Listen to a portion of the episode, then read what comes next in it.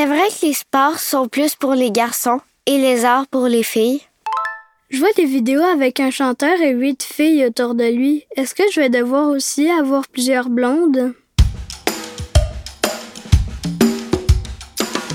Bonjour, je m'appelle Lily Thibault et si vous nous écoutez en ce moment, c'est grâce au studio L'achat où on enregistre tous les épisodes du balado Éveil.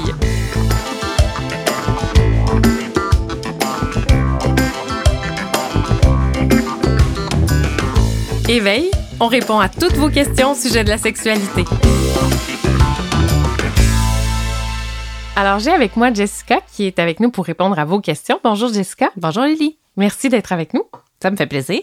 On y va avec euh, une première question. C'est vrai que les sports sont plus pour les garçons et les arts pour les filles? T'as raison, hein, que c'est ce qu'on est habitué de voir comme représentation autour de nous.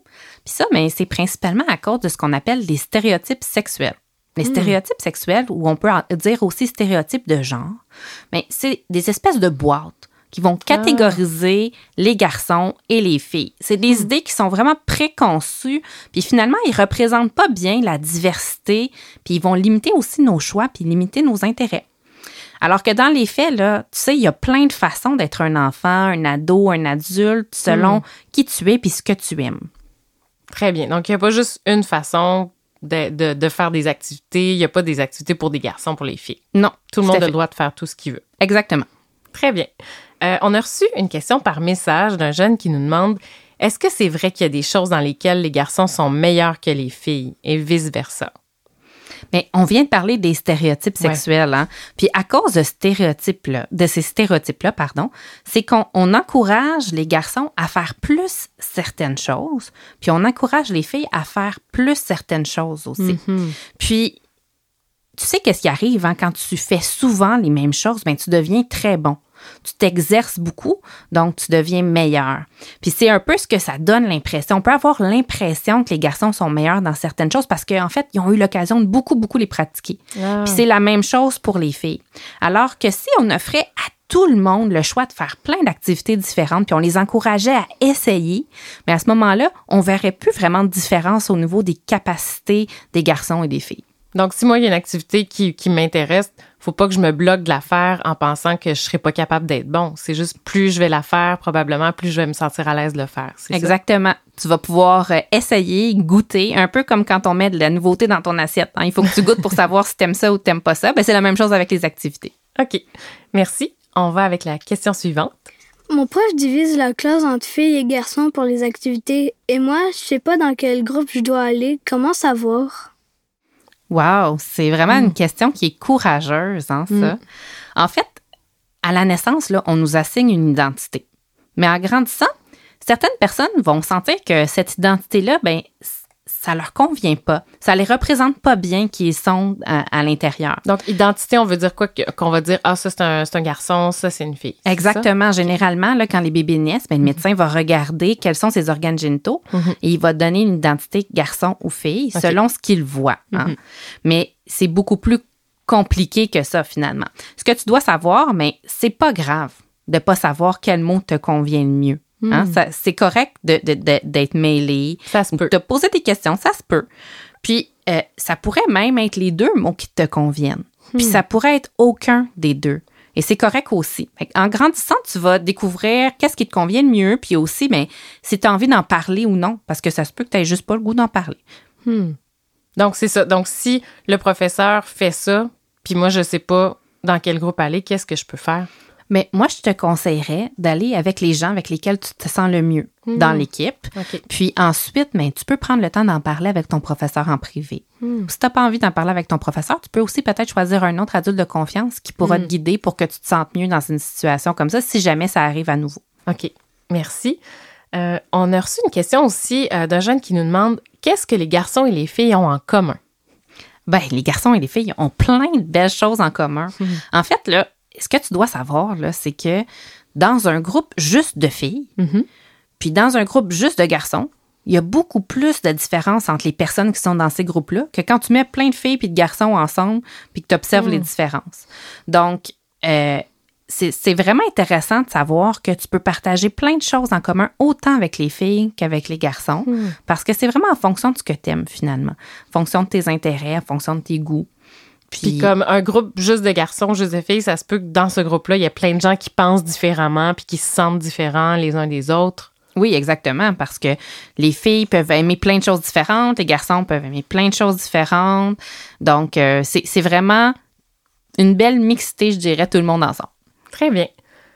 On va aller entendre la prochaine question. Qu'est-ce qui est différent entre mon ami et moi si la couleur de notre peau est différente? Ah ben, écoute, c'est un peu la même chose que la dernière question, hein? Hmm. Mais ce que tu dois te dire, c'est que quand tu découvres une personne, tu découvres une, une histoire, comme un livre, hein, une belle Hmm. histoire. Puis, ce qui définit cette histoire-là, ce qui définit la personne, mais ce sont ses goûts, ses intérêts, sa personnalité. Tout ça, ça l'écrit l'histoire de la personne. Hmm. Donc, sa couleur de peau, son genre, ça fait partie de son histoire, mais c'est pas juste ça son histoire. Il y a plein d'autres belles choses à découvrir dans l'histoire qui vont te faire découvrir cette personne-là finalement. Donc, le jeune qui nous demande, dans le fond, qu'est-ce qui est, qui est différent entre son ami, euh, son ami et elle. euh, donc, il y a des choses différentes, mais elle va se rendre compte qu'il va y avoir aussi des ressemblances. Donc, c'est pas parce que quelqu'un euh, écoute pas la même musique que moi ou quelqu'un parle pas comme moi qu'on n'aura pas de ressemblance. Puis, ben, qu'est-ce qui va être différent? Ça va m'apprendre des nouvelles choses aussi, j'imagine. Oui, mais les différences, c'est tout aussi beau que les ressemblances. Ça, ça, ça nous enrichit notre histoire à nous aussi, euh, découvrir les différences des autres. Merci. On va aller entendre la dernière question. Je vois des vidéos avec un chanteur et huit filles autour de lui. Est-ce que je vais devoir aussi avoir plusieurs blondes? Ça, c'est intéressant comme question. Hein? Puis tu sais, ce qu'on voit à la télé souvent, là, on l'a dit, c'est beaucoup influencé par ce qu'on appelle les stéréotypes sexuels. Tu te souviens, hein, les stéréotypes sexuels, on s'est dit que c'est des normes qui nous disent, euh, qui nous mettent dans des petites boîtes, qui vont nous dire comment on devrait être en tant que garçon et comment on devrait être en tant que fille. Puis souvent, c'est pas les mêmes normes en plus pour les garçons et pour les filles. Ouais. Moi, ce que je te conseille de faire, c'est te demander vraiment, toi, qu'est-ce que tu as envie? Hein, De réfléchir, de regarder les modèles autour de toi, puis de voir à quoi tu t'identifies. Qu'est-ce que tu trouves intéressant? Puis ça se peut que toi, dans ton cœur, tu ressentes beaucoup d'affection, euh, de l'amour pour plus qu'une personne autour de toi. Puis c'est correct. Euh, ça se peut aussi que tu as envie d'avoir juste une personne euh, dans ton cœur, que ça soit une blonde, que ça soit un chum. Ça peut être les deux.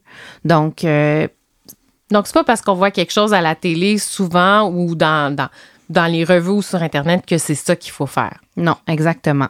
Dans le fond, tu dois vraiment prendre le temps de, de, de réfléchir, écouter ton cœur, puis de voir, toi, là, qu'est-ce que tu as envie.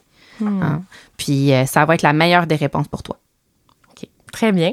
Euh, Jessica, si on avait une chose à retenir là, sur euh, l'égalité, euh, qu'est-ce qu'on qu'est-ce qu'on se dirait?